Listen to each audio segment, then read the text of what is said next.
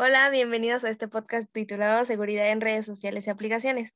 Bueno, todos hemos escuchado alguna vez o nos ha sucedido alguna situación sobre robo de identidad o algún hackeo en redes sociales y esto es un tema que es muy sonado y muy importante de ver, principalmente qué es la seguridad en redes sociales. Pues bueno, el hecho de tener seguridad implica tener a salvo y y eh, resguardo nuestra información, así como evitar situaciones como las mencionadas de robos de identidad, códigos maliciosos o hasta eh, situaciones como el spam. Pero para todo esto, ¿cómo podemos mantener esa seguridad? Es necesario tomar en cuenta diferentes medidas para mantener a salvo tu información o la seguridad en distintas redes como lo son Facebook, Twitter o YouTube. Esas son las principales. Eh, en cuestión de Facebook, ahí es importante mantener o tener contraseñas seguras, robustas, que no sean tu, tu fecha de cumpleaños o el nombre de tu perro o tu nombre o la misma palabra contraseña, sino también este, usar caracteres como puntos, guiones eh, y otros, otros caracteres para que sea más difícil de, más difíciles de descifrar. Eh, para ello, no, sé, por ejemplo, Facebook tiene la capacidad para configurar tu inicio de sesión en caso de que si hay, otra persona entra desde otro dispositivo, te pueda avisar en tu, en tu correo o en la misma plataforma de Facebook para que tú reconozcas y eh, reconozcas si fuiste tú el que entró o otra persona. ¿A ustedes les ha pasado que entren en otra en otra cuenta en sus dispositivos de Facebook? Pues sí, normalmente cuando, cuando abres sesión en otro dispositivo te llega como la notificación a tu correo de que pues sí se abrió o un mensaje incluso en Messenger en esa aplicación en donde te dice eh, el dispositivo en el que se abrió tu cuenta y también eh, la hora y el lugar, ¿no?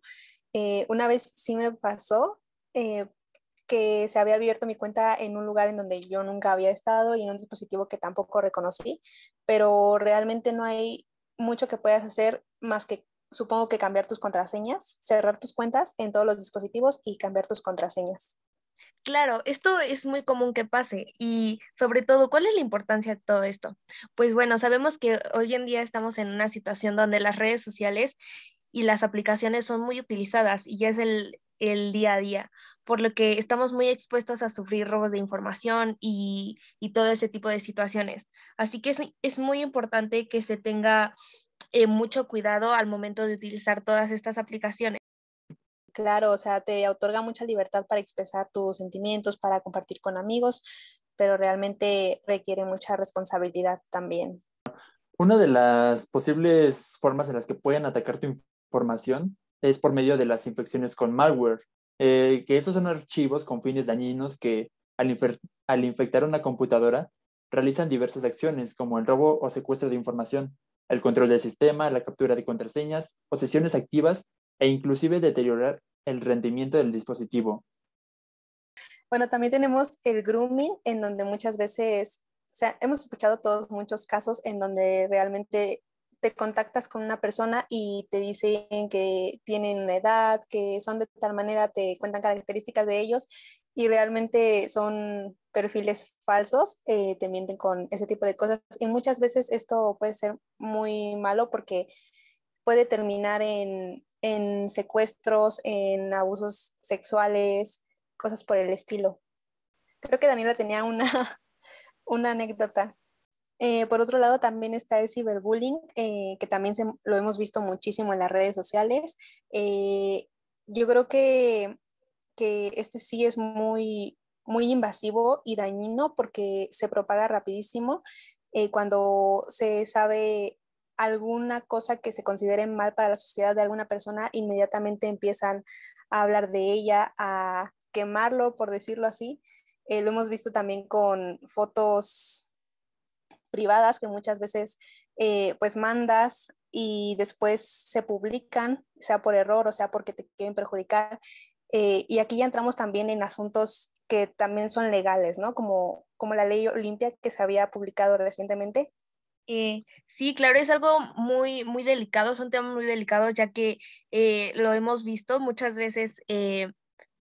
Creemos que es algo indefenso el compartir cosas que no son de nuestra propiedad y como lo mencionó mi compañera, pues sí, o sea, ahorita ya incluso se tiene que ver con la, con la ley, entonces es algo que se debe tener mucho cuidado eh, la manera en cómo podemos tener mayor seguridad en las redes sociales o en cualquier, o ya básicamente para cualquier plataforma en la que nos introduzcamos, es conociendo los diferentes métodos para identificar las páginas confiables. Tal es el caso del protocolo HTTPS, que identifica las páginas que son más seguras y tienen un certificado de autenticidad. También es necesario que no se almacenen contraseñas en accesos de equipos compartidos, porque muchas veces se guardan las contraseñas para no volverlas a introducir como una herramienta que proporciona Google Chrome y en donde cada vez que entres a una red social o, o algo que necesite unas contraseñas, eh, te da la opción de guardarlas, pero eso puede vulnerar tu información.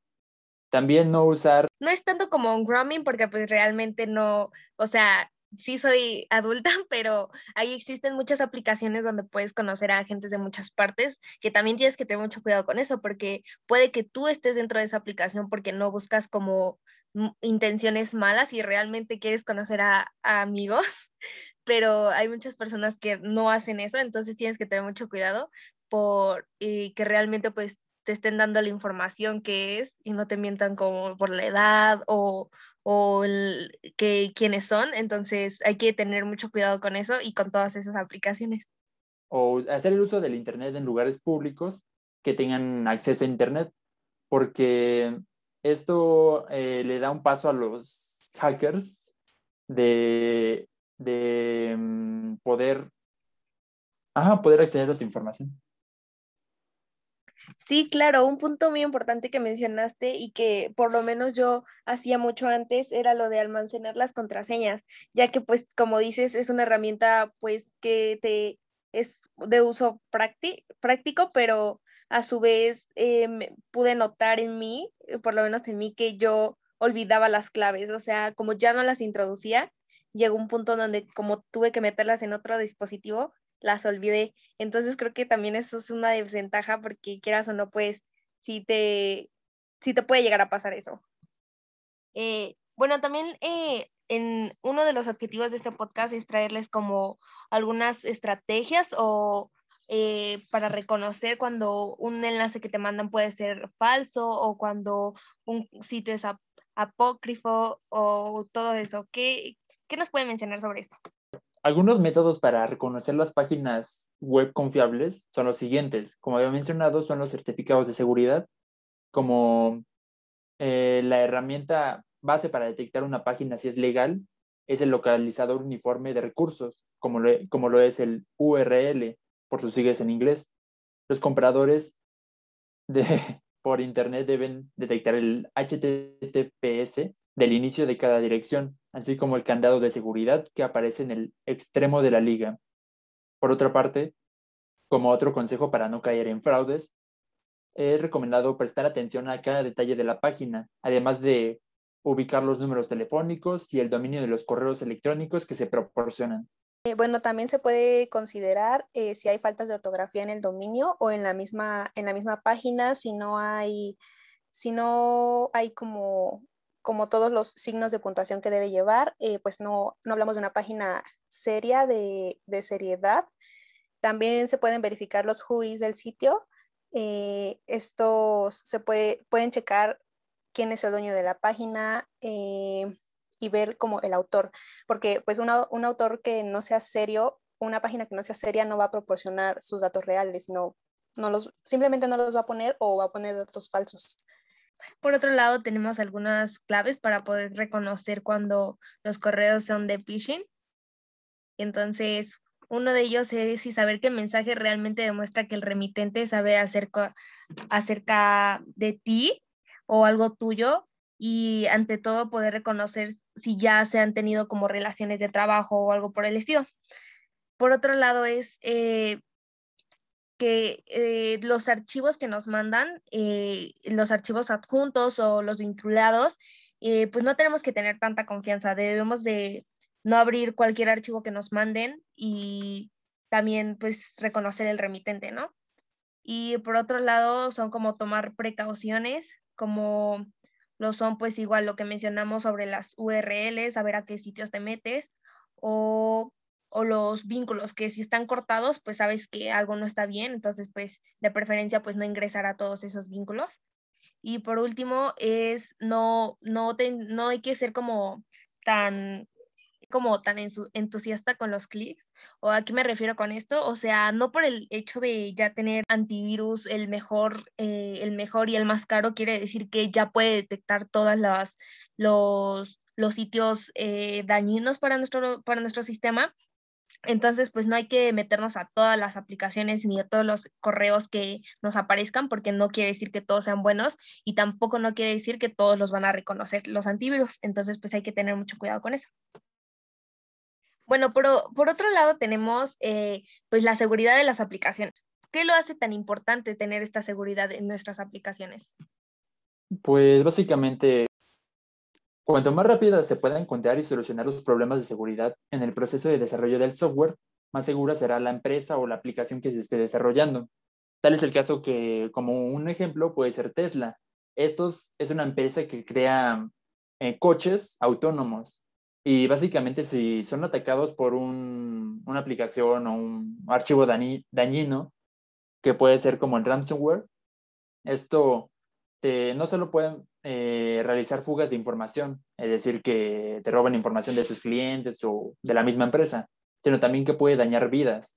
Al tener un software que manipule los coches de manera automática, si existe un fallo en este programa o en este software, eh, puede llegar a provocar eh, accidentes de coche, que no detecten personas y ese estilo de, de problemas. Eh, también hay aplicaciones para seguridad de web. son herramientas que nos permiten identificar puntos vulnerables, comportamientos que no son normales, que pueden ser riesgosos y estar monitoreando en sí estas aplicaciones para que no haya ninguna, ningún acceso extraño. Ok, bueno, también existen tipos de seguridad en las aplicaciones, como, y es algo que a lo mejor nosotros no sabemos el nombre, pero pues eh, sabemos ubicarlo, como lo son la autenticación, las autorizaciones, el cifrado, registro y pruebas de seguridad en las aplicaciones. Eh, un ejemplo simple pues son nuestros teléfonos, que hoy en día pues las autentificaciones que se utilizan para desbloquear y así son eh, el bloqueo de huella dactilar o el de reconocimiento por otro lado, también las contraseñas, que ciertamente ya vuelve aún más segura los celulares, ya que pues aparte de tu contraseña, pues te piden como pues lo de la huella dactilar, que pues es muy difícil de poder falsificar o un aspecto por el estilo. Y bueno, también aquí puede entrar, eh, ahí aparte de que se pongan estas contraseñas, hay muchas, eh, bueno, me acuerdo haber visto algunos teléfonos que tenían reconocimiento facial y si no eras tú la persona que, estaba registrada, incluso te tomaba una foto, ¿no? Para que después eh, la persona dueña del teléfono, del dispositivo, pudiera ver quién había intentado ingresar. Y también lo vemos con las contraseñas, los pines, eh, en donde si no lo logras a los tantos intentos, pues se bloquea, ¿no? Por completo para que ya no se pueda ingresar. Y bueno, como como punto final podemos hablar sobre si todas estas redes sociales nos construyen o destruyen. ¿Qué, pueden opinar sobre esto? Yo creo que las redes sociales pueden ser muy útiles y ayudar demasiado eh, siempre y cuando se manejen con responsabilidad. Eh, te pueden ayudar mucho si tú tienes un negocio, si simplemente la quieres para, tu uso personal, para, para contactar a tus amigos, a tu familia. Pueden, pueden ser de mucha ayuda y brindarte muchas facilidades, pero como dije, debe ser con mucha responsabilidad. Sí, para eso eh, tienes que poner tanto de tu parte en el caso de que estés manejando tus redes sociales, como de dar el dinero suficiente, por ejemplo, a pagar a programadores o a personas que sepan de, del tema que para que cuando estés desarrollando una aplicación para ya sea tu empresa o tu negocio, mm, genere esa, eh, ese software de seguridad que no, no filtre información tanto de tu empresa como de tus clientes.